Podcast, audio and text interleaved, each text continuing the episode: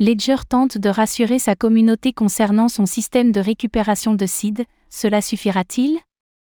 La récente fonctionnalité. Ledger Recover. Lancée par la société Ledger a suscité une vive polémique et a créé une certaine inquiétude au sein de sa communauté.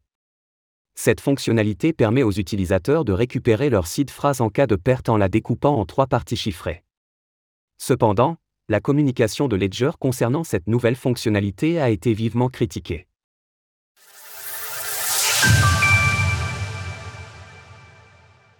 Ledger Recover crée la polémique. Depuis l'introduction de sa nouvelle fonctionnalité, Ledger Recover, la société éponyme peine à rassurer sa communauté quant au fonctionnement de cette dernière.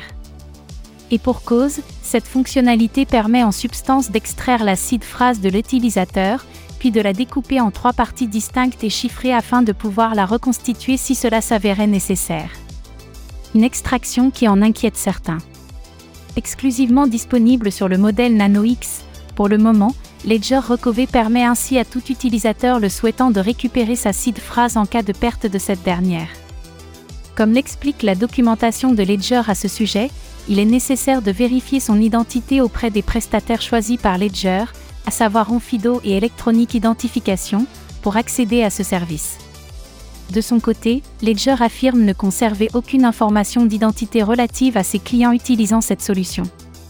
Une fois son identité vérifiée, l'utilisateur devra approuver manuellement le processus via sa Ledger Nano X, et c'est tout.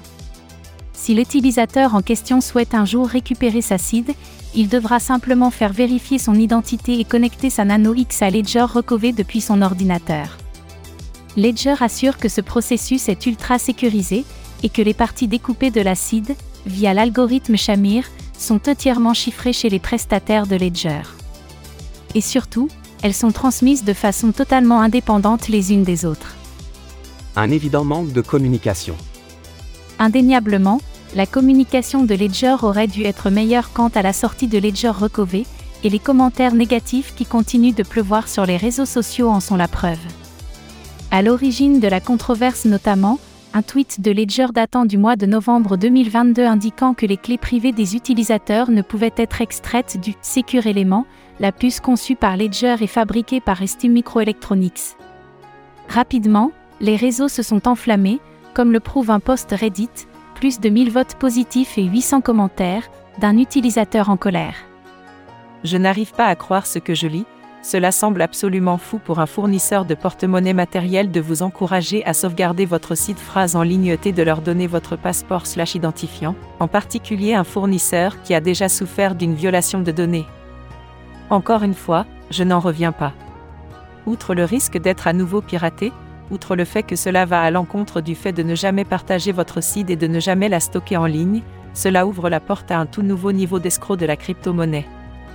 Le tweet de Ledger du 17 mai indiquant qu'il avait toujours été possible de coder un firmware permettant l'extraction de clés a depuis été supprimé.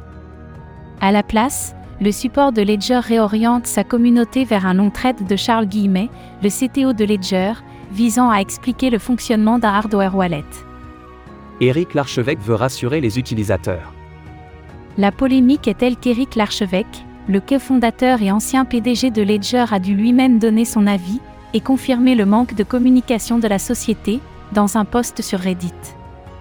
Je suis dévasté de venir sur ce subreddit, que j'ai créé il y a 9 ans, et de voir des images d'appareils Ledger en train de brûler, des insultes et beaucoup de colère. Honnêtement, je suis au bord des larmes. Ma première démarche est de m'excuser en tant que cofondateur pour la façon dont ce lancement a été géré. Pour moi, toute cette débâcle est un échec total en matière de relations publiques, mais absolument pas sur le plan technique. Il affirme par ailleurs que le modèle de sécurité de Ledger n'a absolument pas changé. La dure vérité, qui a été confirmé par de nombreux experts qui ont pris le temps de se pencher sur le sujet, et que rien n'a changé. Il ne s'est absolument rien passé. Le modèle de sécurité est le même qu'avant que vous ne connaissiez l'existence de Ledger Recover.